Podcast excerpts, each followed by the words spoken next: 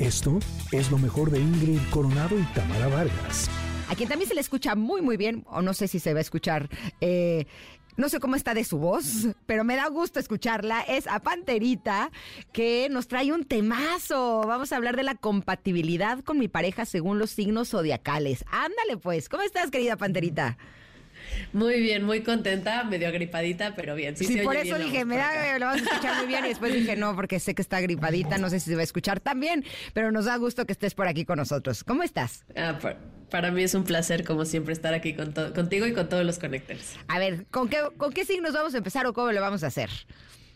Mira, vamos a hablar primero de qué es la compatibilidad de pareja según los signos. Y eso es bien importante porque luego no sabemos cuáles son los signos. Los signos, este tienen que vienen desde los egipcios, este y están marcados por tu carta astral.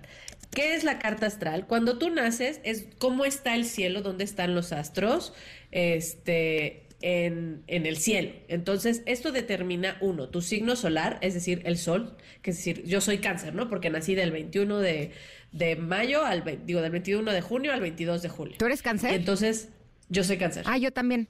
Chócalas. Ah, muy bien. Pero por eso me caías también, Panterita. Exacto, por eso nos queremos tanto, caray.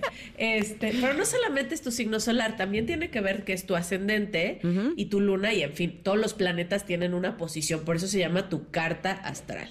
Este, por ejemplo, yo soy cáncer ascendente Tauro con luna en Géminis. Y esto va determinando ciertas cosas de tu personalidad. No es que sea una ley. Por eso es que, pues, ay, yo soy cáncer, pero no soy nada cáncer. Y entonces les digo, bueno, ¿y cuál es tu ascendente? ¿Dónde está tu luna? ¿Dónde está Venus? Etcétera. Porque son pequeños detallitos que van conformando nuestra personalidad. Existen muchas formas de determinar estas, simbologías. Por ejemplo, los mayas tenían el solkin, este, en, en los chinos depende también de depende también del año que vas a nacer. Por ejemplo, ahorita ya que estamos a punto de pasar al año del dragón. Entonces, eh, ¿qué pasa? Que, que, las personalidades, hay personalidades que embonan y personalidades que chocan.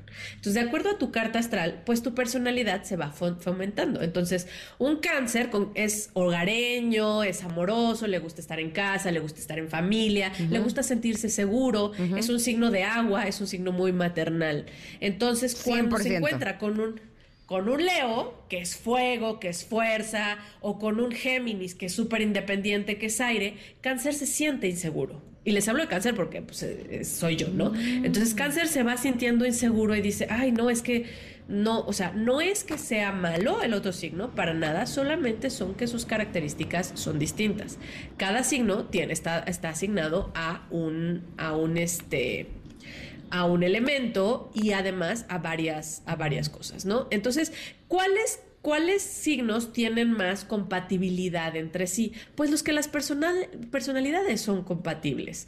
Entonces, lo primero que te diría es, también esto no es una regla ha pasado que dicen es que yo soy cáncer y él, y él, o por ejemplo, yo soy Tauro y él es escorpión y se llevan increíble, dicen tengo una relación increíble, está perfecto, pero sí nos van determinando ciertos aspectos que te ayudan. Ahora, en esos casos es muy probable que si son dos signos que en teoría no son compatibles, a lo mejor los rige más su ascendente y eso es lo que hace que sean compatibles. A lo mejor sus ascendentes son súper compatibles, ¿no? O ellos tienen más la personalidad de su ascendente o de su luna que de su eh, signo solar.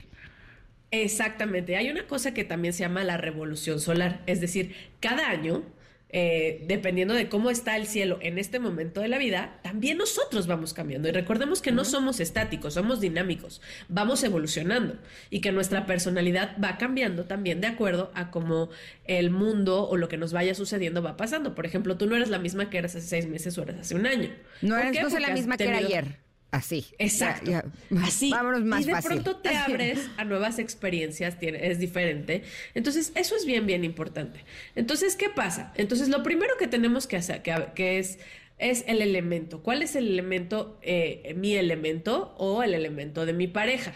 Entonces, si mi elemento es fuego, por ejemplo, Aries, Leo y Sagitario, bueno, pues entonces se llevan mejor, el fuego se lleva mejor con el aire. ¿Quiénes son los de aire? Géminis, Libra y Acuario. Si, por ejemplo, yo soy agua, me puedo llevar mejor que agua son cáncer, escorpio y piscis, me puedo llevar mejor con los de tierra, Tauro, Virgo y Capricornio. Mm. ¿Cómo lo lo voy a saber? Y para no complicarme tanto, pensemos en los elementos. ¿Qué elemento se lleva mejor con el otro? ¿El agua se lleva bien con el fuego? No, porque o lo apaga o el fuego hace que el agua hierva. Ok. El agua se lleva bien con la tierra. Piensa en un río que va con, al lado de la tierra y que le da esta estabilidad y que le da este cauce. Sí, se lleva muy bien el agua con la tierra, ¿no? Exacto. El fuego, ¿qué necesita para encenderse aire? ¿Cómo le hacemos al fuego cuando queremos hacer una fogata? Ah. Le hacemos aire para que el fuego empiece a, a agarrar más vida. Ajá. Y todo en su, en su medida de equilibrio, porque todos los elementos tienen que estar en equilibrio. Un fuego muy grandote, muy ardiente, va a quemar la tierra y la va a hacer infértil.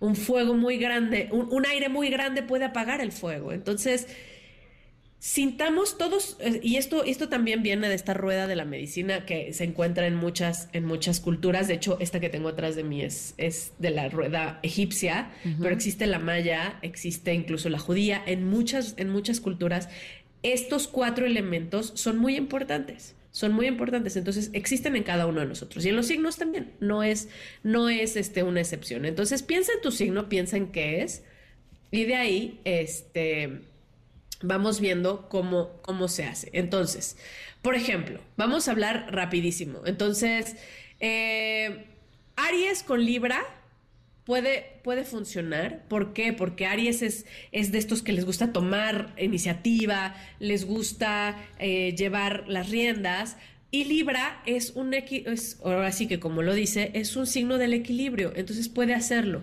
Siempre en todas las parejas buscar ese equilibrio. ¿Por qué? Porque si de pronto Aries de, jala la rienda y, Libra se siente desequilibrado, no va a funcionar. Entonces dime una cosa, ahorita me puse a pensar, o sea, todos tenemos el trabajo en esta vida de estar equilibrados.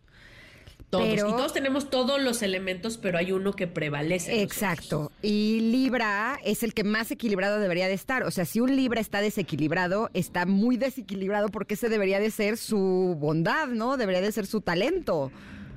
Exacto. Y ahí eso es, eso es bien importante. La característica de cada signo es tanto positiva como negativa. Ajá. Por eso lo más importante es el equilibrio. Si una si un Libra, como dices tú, no está equilibrado, entonces para él se vuelve un problema muy grande. O puede ser que sea una persona excesivamente desequilibrada. Sí. El equilibrio es una característica importante en esa persona, pero que la tenga en positivo o negativo depende también del estilo de vida, de cómo estás, de cómo hayas trabajado, etcétera, etcétera. Ok, en Aries, ¿cuál sería la eh, característica, por ejemplo? ¿Perdón? En Aries, ¿cuál sería la característica?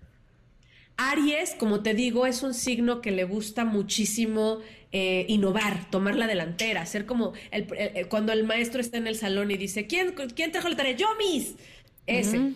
Entonces, como siempre, es una característica y esta característica tiene que estar bien. ¿Por qué? Porque si no, de pronto se vuelve yo el líder, yo, yo, yo, yo, yo, yo, yo, y se vuelve muy egoísta. Sin embargo, o todo lo contrario. Al revés. O sí. le da miedo tomar la delantera porque, que, porque, no sé, o sea, tiene, o sea, todo en su justa medida es bien importante. Qué fuerte. Entonces, me están cayendo muchos Y ahí viene también algo que hemos trabajado, que hemos platicado muchísimo, que es uno, primero el conocerte tú, o sea, tú, cuál es tu característica y hacerte amiga de ella. Por ejemplo, yo soy súper cáncer. Me encanta estar en mi casa. Yo también. Me encanta estar con mis hijos. Yo me también. Encanta soy un cangrejito Estar en pijama y ver Netflix. Sí, feliz. O sea, y ser muégano. Mi mejor soy plan. feliz con Sí, yo también. en la medida que yo, uno, lo reconozco, dos, estoy de acuerdo con ello, puedo manejarlo. ¿Por qué? Porque de pronto me pasa tanto que ya no salgo a las fiestas, me invitan y no voy y digo, no, ya no está en equilibrio. Igualita. Es así de ya, tienes que socializar, por favor. Idéntico. Entonces, uno es conocerte, conocer tu característica y equilibrarla. Dos, conocer la de tu pareja. ¿Cuál es su característica? Y ver si la tienen en equilibrio. Tú no puedes inferir en las características o en el equilibrio de tu pareja, pero sí en el tuyo. Y en la medida que tú encuentres ese equilibrio interno, es que tú puedes tener una relación sana. ¿Cómo encuentro ese equilibrio interno? Pues obviamente conociéndote, trabajando, tomando algún tipo de terapia psicológica, psicoterapéutica. Hay millones de terapias de, diferentes, o sea, cada, por eso, esa es la maravilla. Hay un menú allá afuera que se adapta a, a las características de cualquier persona. Esto fue lo mejor de Ingrid Coronado y Tamara Vargas.